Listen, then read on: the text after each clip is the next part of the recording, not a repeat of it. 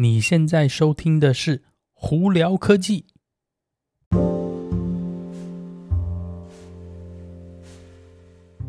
嗨，各位观众朋友们，大家好，我是胡老板，欢迎来到今天的胡聊科技。今天有哪些新闻要在这里跟大家分享呢？首先，有这则新闻我觉得蛮有趣的是，我在网络上看到说，法国呢，他们希望再下来要过一个法案是什么？是给大型的车子要多收停车费。那他的说法是这样子哦，他们觉得是说大车不管是油车也好，油电混合车或者是电动车也好呢，对他们来说都是，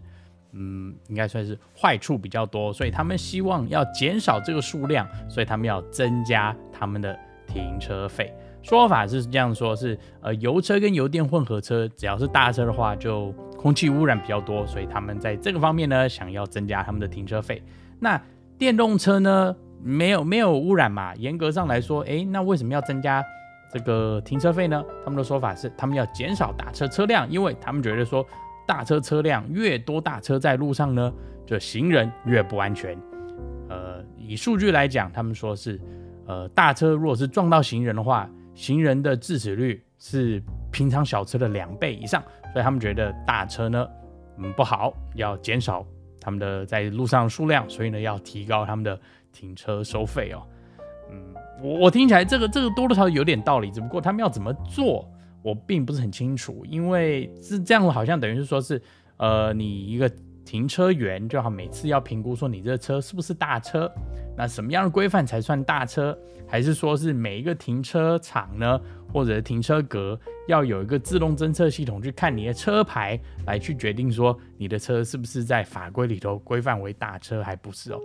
呃，但这个构想我觉得好像可行，但是实际要执行可能有点难。那就看看法国在巴黎这边会不会过这个法案喽。再下来哦，亚马逊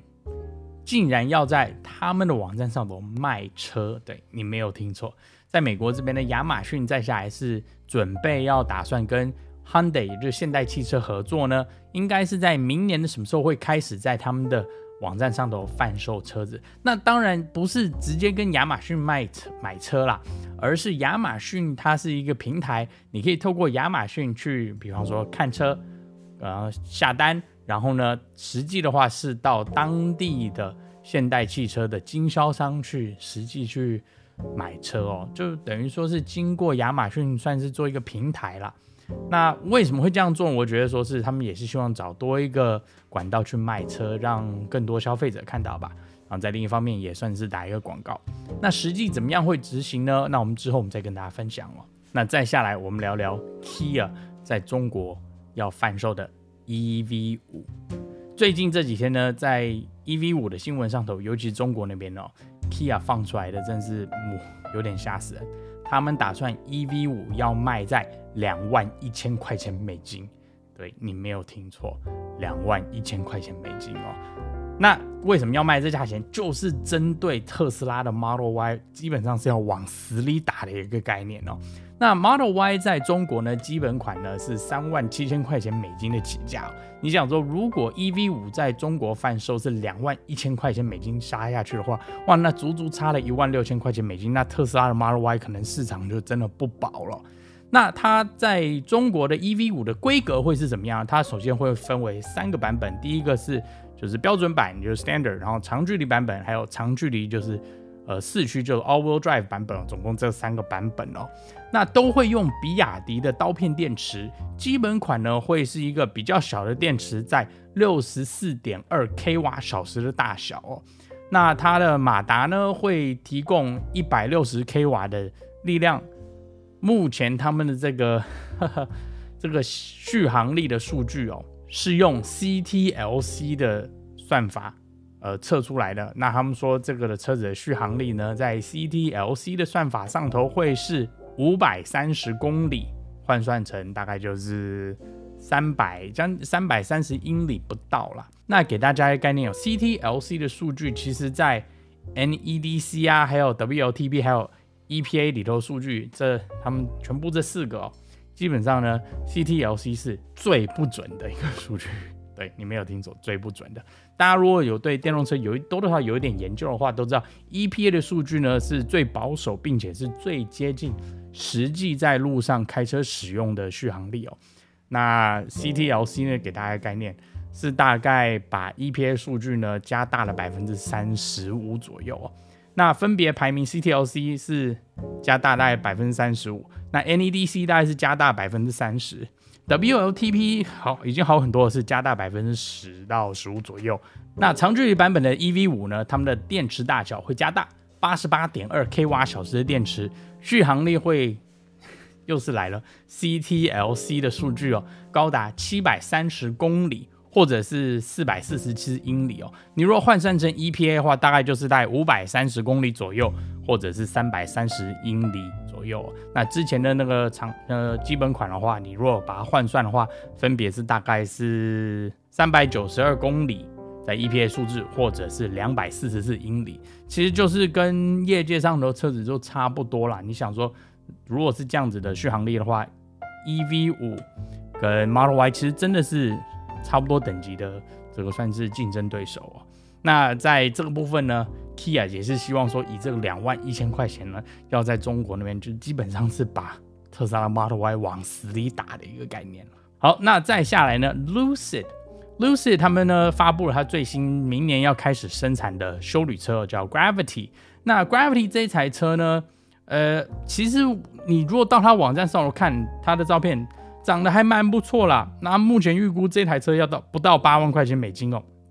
预估是在二零二四年底会开始正式量产哦，呃，希望的续航力是大概四百四十英里，EPA 的数据哦。那在这个方面的话，Lucid 其实在续航力方面来讲的话，其实算蛮好，就连他们的那个 Lucid Air 这个款车子，他们的续航力也算不错。所以这个 Gravity 这台 SUV 想要到达四百四十英里，应该是非常有可能的。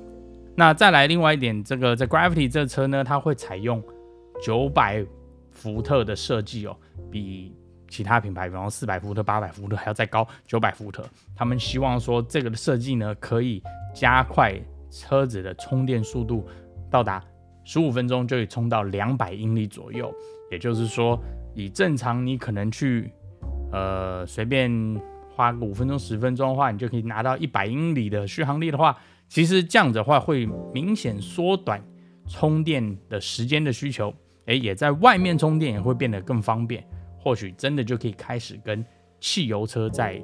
加油站加油时间开始有点竞争。或许因为这样子呢，也会让更多人愿意去尝试电动车哦。好，再来呢，呃，特斯拉的新闻部分呢，我们聊聊 Cybertruck。目前呢，现在是有个传闻是。哎，在十一月三十号的这个 Cybertruck 的交车典礼呢，特斯拉只会交十台 Cybertruck。那有些人就在网络上就在问说，哎，会不会是因为 Cybertruck 的刚开始的生产量很差，或者是非常难生产，所以他们只要交十部车呢？但从我们目前的判断，应该不是这样子，因为有比较厉害的网友竟然在特斯拉的工厂上的非无人空拍机。拍摄到有大量的 Cybertruck 正在被生产哦。